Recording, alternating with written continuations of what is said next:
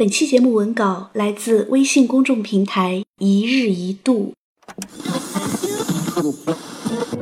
Hello，我是法尼，我在这个热闹的城市教书。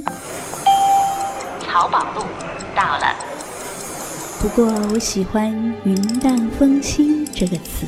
如果这个时候窗外有风，我就有了飞的。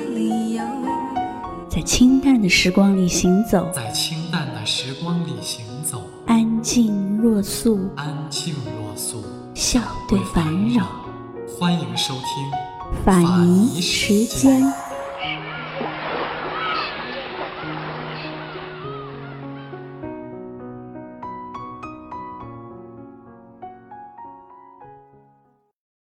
一九零四年，林徽因出生。作为林家长房长女，祖父林孝询翻了遍《诗经》，大似似徽因，则百思难，就叫徽因吧。林徽因打小长在祖父家的大院里，跟随大姑母居住，受他教导，六岁就能代替祖父和父亲林长民通信了。十二岁那年，祖父病逝。林徽因从杭州的乐园回到了天津家里，成长不过是一夜之间。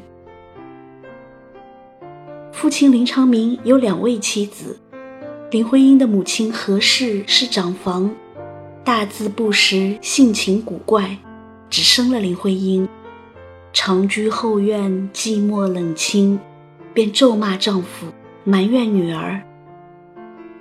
林长民的另一位妻子脾性温和，诞下了林徽因的几位弟弟妹妹，饱受林长民的青睐。父亲在北京做官，家中大事小事的重任都落在了林徽因的身上，小到伺候两位母亲，照顾弟弟妹妹，大到搬家打点行李，他都得留心。和生母不同。林徽因对几位弟弟妹妹都很亲昵，很有长姐风范，这也是母女二人吵架的导火索。当然，如果一直在家长里短里过下去，我们是见不到大才女林徽因了。事情的转机在一九二零年，那年林长民要去欧洲考察，特地带上了林徽因。摆脱了家庭琐事的林徽因。在伦敦专心学习英语，练钢琴，还进入了爱丁堡的一所学校就读。这期间练就了一口纯正的英文。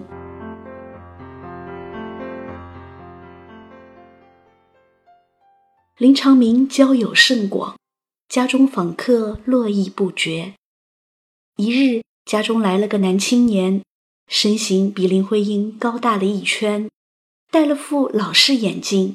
气质儒雅，林徽因张口就喊“叔叔”，在场的人都笑了。徐志摩那时候不过二十三岁，林徽因十六岁，两人初次见面就闹了这出乌龙。不过这个娇小的女孩引起了徐志摩的注意，他登门拜访的次数与日俱增。林徽因在伦敦没什么朋友，徐志摩是浙江人，林徽因又在浙江长大，算得上半个同乡，自然亲厚些。而徐志摩会错了意，他对林徽因展开热烈追求，吓得林徽因惊慌失措，最后只得请出父亲。林长民写信给徐志摩：“足下用情之烈。”令人感中，徽亦惶恐，不知何以为答，并无丝毫嘲笑，想足下误解耳。这样一封礼貌不失分寸的回复，暂时冷却了徐志摩的热情，却激起了他更疯狂的举动。徐志摩在出国前就有了儿子，张幼仪远渡重洋来找他。他却不顾其腹中的第二个孩子，闹着要离婚，追求林徽因。林家父女只得不辞而别，提前回国。林徽因和徐志摩的再度见面，已经是一九二四年了。那年刚得了诺贝尔文学奖的泰戈尔应邀来到北京，徐志摩做泰戈尔的翻译，林徽因也常伴老者。诗人评价林小姐人艳如花，和老诗人携臂而行，加上长袍白面、娇寒倒瘦的徐志摩。有如苍松竹梅的一幅三友图。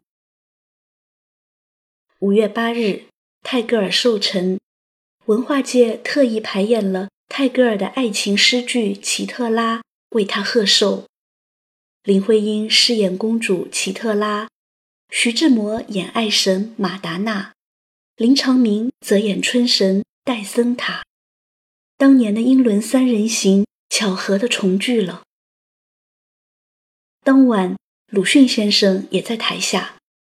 他在日记里写：“黛西八时往协和学校礼堂观新月社祝泰戈尔六十四岁生日，演《契特罗》剧本二幕，归已夜半矣。”能让鲁迅先生看到半夜才回家的戏剧，自然差不到哪去。果然，报纸上一连几天。都在夸赞林徽因扮演的奇特拉，身姿优雅，英文流畅，吐词极美。还是中学生的林徽因在文化界初露头角。据说泰戈尔当时还有意撮合徐志摩和林徽因，可是没有成功。临行前，泰戈尔写了一首短诗，表示感慨：天空的蔚蓝。爱上了大地的碧绿，他们之间的微风，叹了声爱。我是天空的一片云，偶尔投影在你的波心，你不必讶异，无需欢喜。在转瞬间消灭了踪影。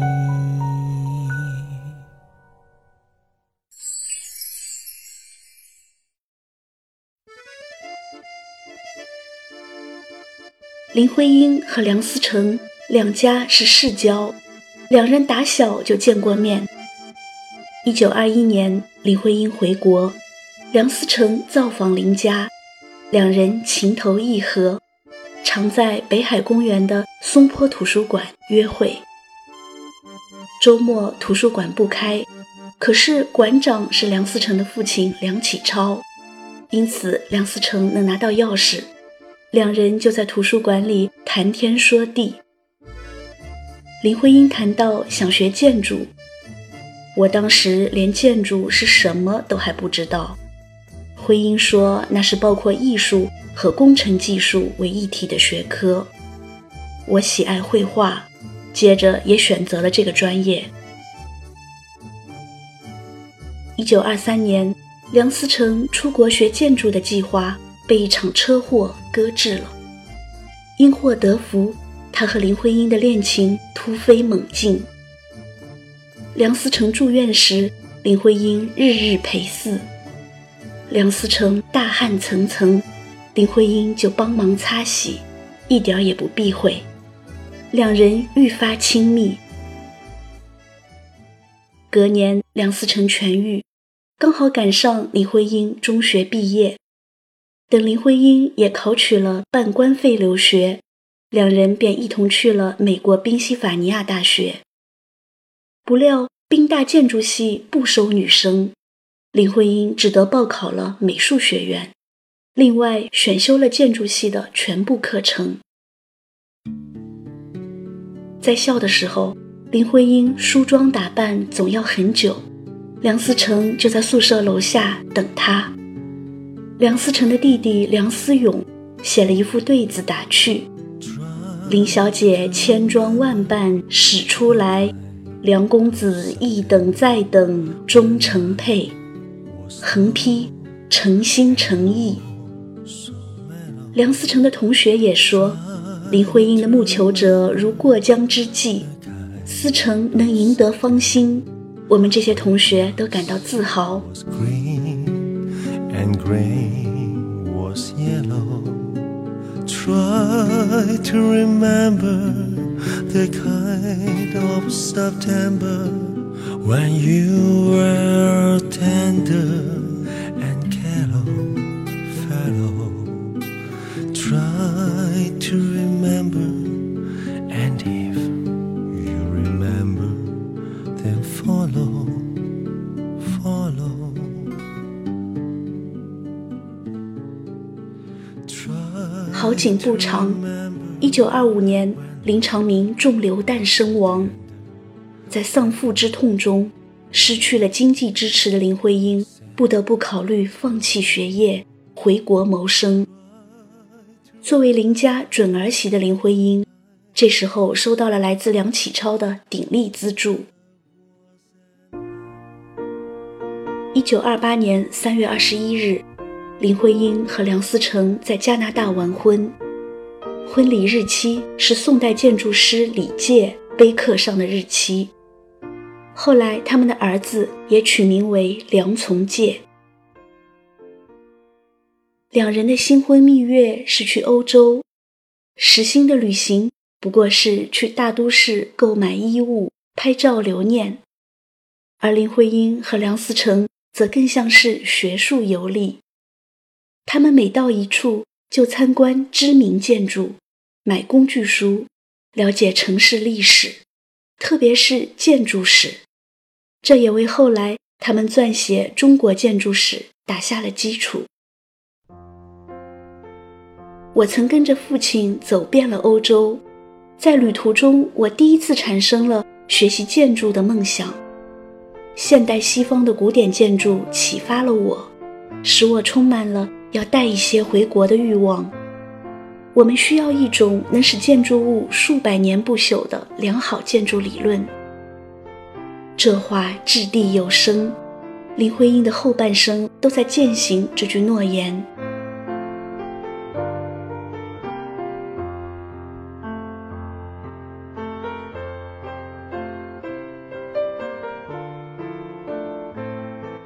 林徽因和梁思成一回国就赶往沈阳，忙着组建东北大学建筑系。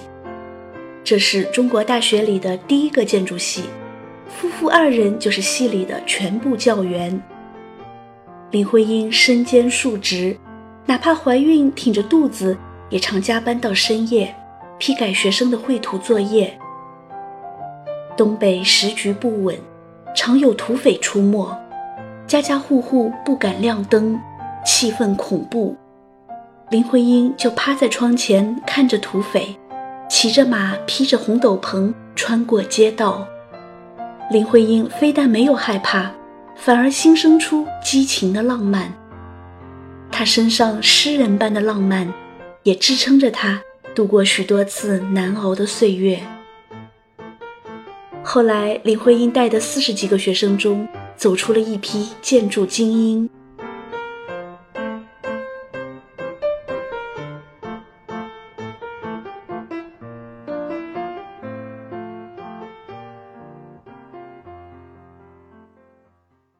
两人的第一个孩子就是在沈阳出生的，取名梁在斌。生了在斌后，林徽因身体虚弱，还染上了肺结核。一九三零年不得不回北平疗养。那时候的林徽因行销鼓励，几乎不复往日光彩。梁家在北平就住在北总部胡同三号，二号住着金岳霖。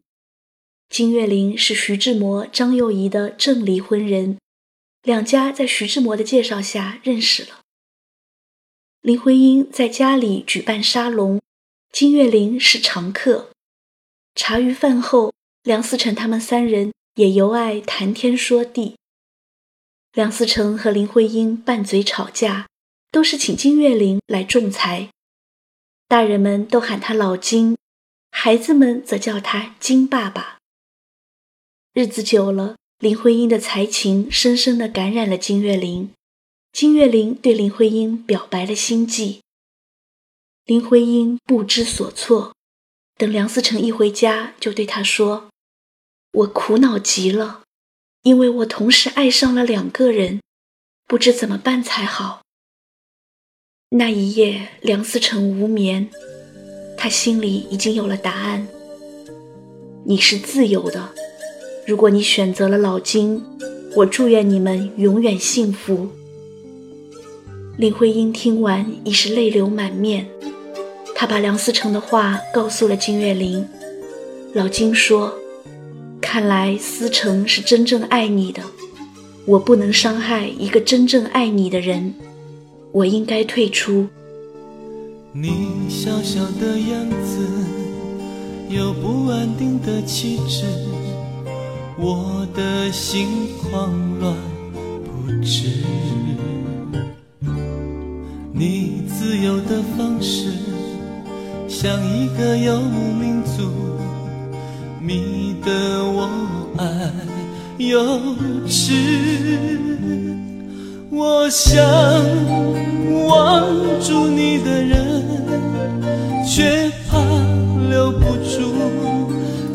的灵魂